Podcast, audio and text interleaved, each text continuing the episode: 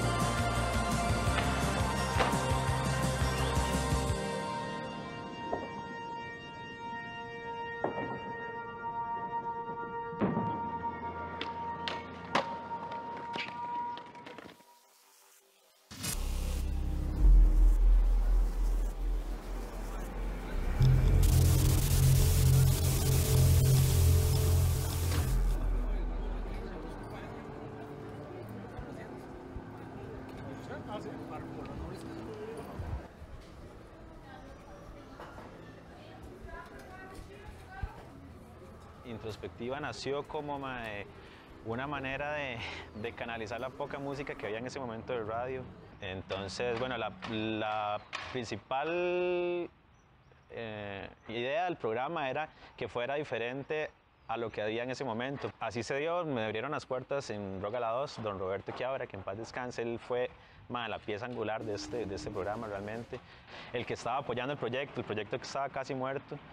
La radio la toma otro señor, don Danilo Jiménez, y me dice, mae, a mí me interesa que sigamos, mae, seguimos unos años más.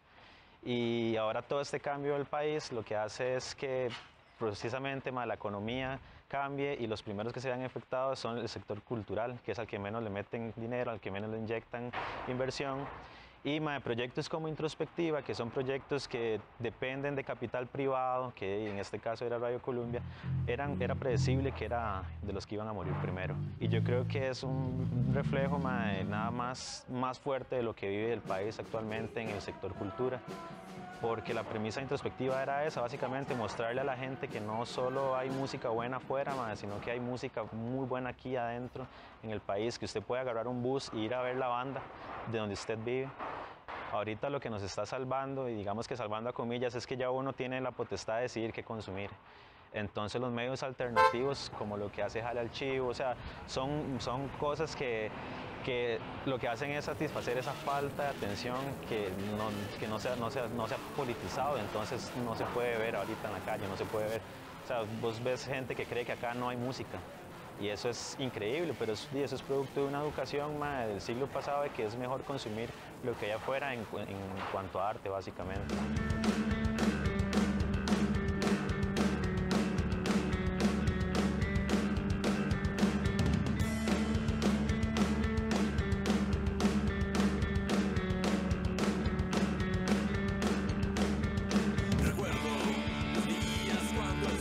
No hay una costumbre consumir cultura local.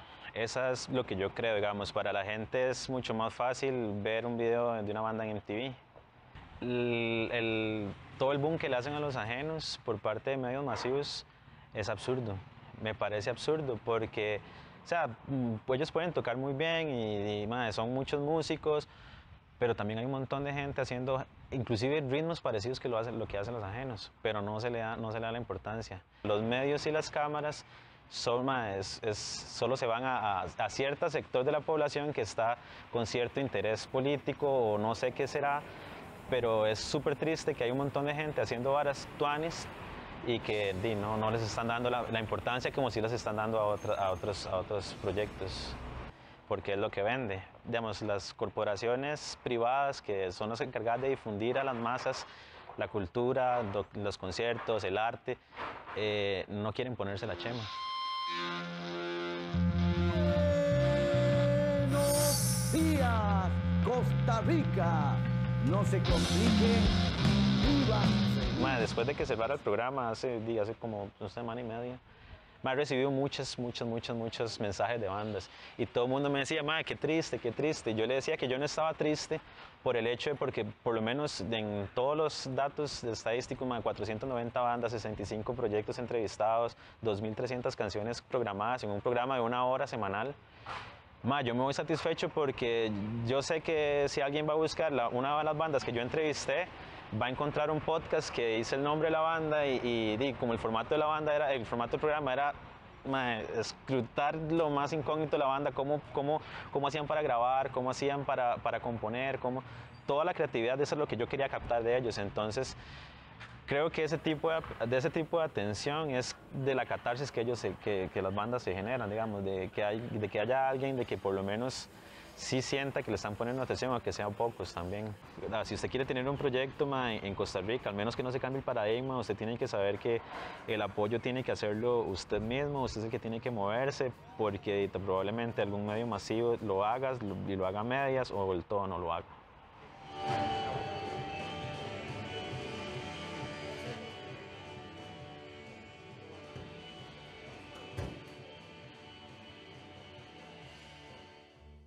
que lo que hace falta es que haya alguien de esas mentes, que son las que controlan verdaderamente las masas, se vuelva a ver para atrás, haga una estrategia y diga, mae, yo puedo explotar a esta banda y si yo exploto a esta banda comercialmente, todos ganan. La gente gana como músico, el mae que imprime las chemas gana, el mae que hace los pines gana, el mae que hace el evento, el del sonido, todos ganan. Se reactiva la economía y eso, precisamente eso, esa fue la conclusión, que en momentos en donde ahorita el país está sufriendo este, estos golpes económicos tan duros, la única manera de sobrellevar todo esto es mae, que consumamos entre nosotros, que entre nosotros nos empujemos, porque solo así es como se reactiva la economía del país, pero hay gente que cuesta que, ver eso. Y es que yo siento que están como en un paradigma del siglo pasado y, lo de acá no, surge, no, es como si no existiera. Y eso es lo que le dicen a la gente. Por eso es muy fácil encontrarse gente que cree que no hay música na- nacional y no no es culpa de ellos realmente. Tal vez sí es porque no la buscan, pero principalmente es porque no se las comunican.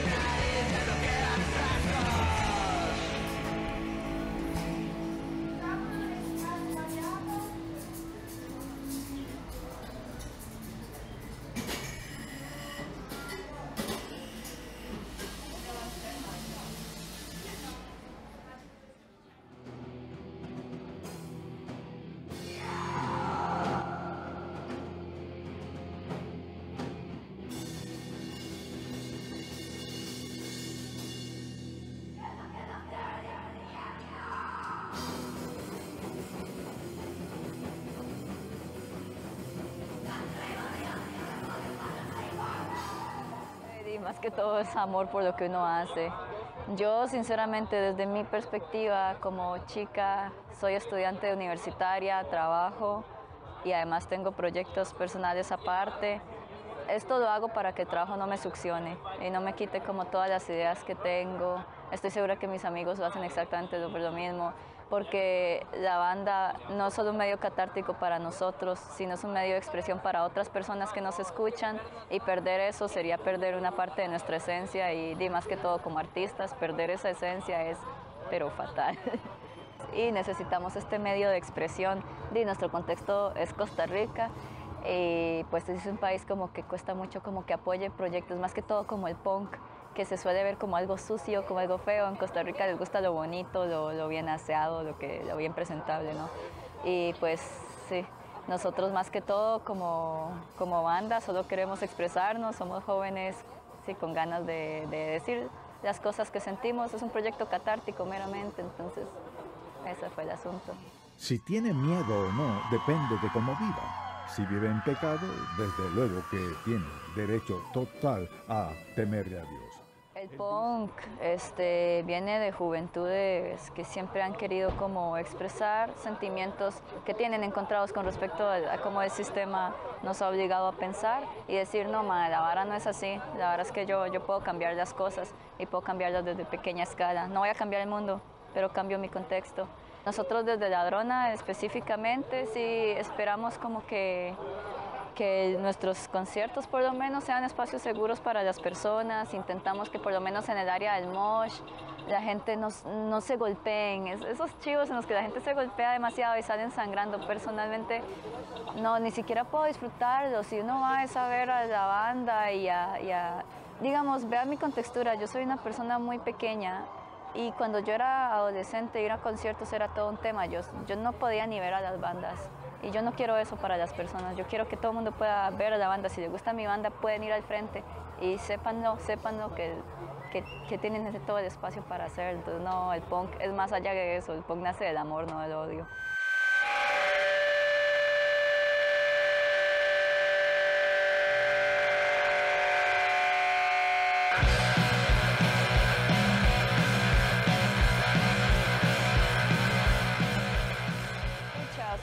Que el punk es un movimiento subversivo, pero hay muchas ideas de, que tenemos como demasiado dentro de nuestras cabezas que se replican dentro de los mismos eventos, ya sea archivos, ya sea conversatorios, ya sea lo que sea, machismos muy interiorizados, violencias muy interiorizadas, hay cosas, hay muchísimo que trabajar, mentiras que nosotros hemos logrado en un solo evento, hacer que el espacio sea 100% seguro, mentiras, siempre sucede alguna clase de violencia. Y ya sea, o sea, la gente cree que Costa Rica es como el lugar ideal, aquí no suceden violencias, no, mae, aquí Aquí hay muchísimo, muchísimo que trabajar, desde eso que hablaba de los golpes en el mosh, este, este acoso que sucede dentro de los eventos, este, gente que no puede con- convivir con, con este otro punk, piensa un poco diferente, entonces ¿cómo hacemos para combinar nuestras ideales? No, hay gente que se agarra por eso y tampoco es así, la idea del punk es la convivencia y esa convivencia, o sea, hay, mucho que trabajar en eso. Sin embargo, hay muchos proyectos aquí que han sobresalido y todo, nos encanta trabajar con muchos otros proyectos que también apoyan como estas ideas. Entonces, falta mucho que trabajar, sin embargo, se está trabajando y ahí va a pasos chiquititos, pero algo vamos moviendo.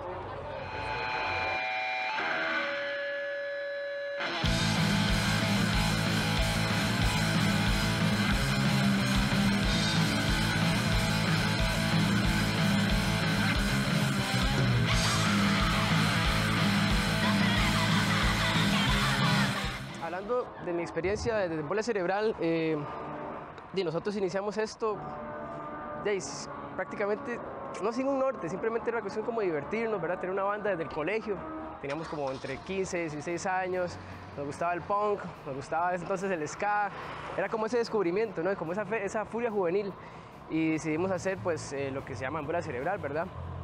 Eh, nosotros somos de Guanacaste, somos de Cañas. Entonces éramos, eh, éramos cuatro chicos haciendo punk en Guanacaste, nada más imagínense, o sea, la gente se le paraba los pelos así, casi que toda la gestión, ¿verdad? De chivos, de incluso hacer nuestro primer disco fue autogestionado más bien. Me acuerdo ir en carretillo, en- llevando la batería y los parlantes para un chivo, vender arroz con leche, ¿verdad? Para poder costearnos, qué sé yo, los pasajes para venir a tocar a San José. Y bueno, ya pasaron los años, en Bolia sigue, sacamos uno, dos, tres discos y la mayoría de nosotros, de los integrantes, nos venimos para, para la GAM, ¿verdad? Ya con la Arona como que sí hemos, no lucrar del todo, pero sí como cumplir como ese sueño, ¿verdad? Que uno tiene como artista de, de vivir de esto, ¿no? Ir a, era nuestra primera gira, por ejemplo, bueno, no nuestra primera gira, la primera fue en Nicaragua, para mí es la primera, eh, que es y a México, ¿verdad? Es toda una, una aventura demasiado, demasiado linda. Y pues es, es eso, ¿no? Como ponerle para, para, para poder, digamos, uno proyectar esa, esa, furia, ¿no?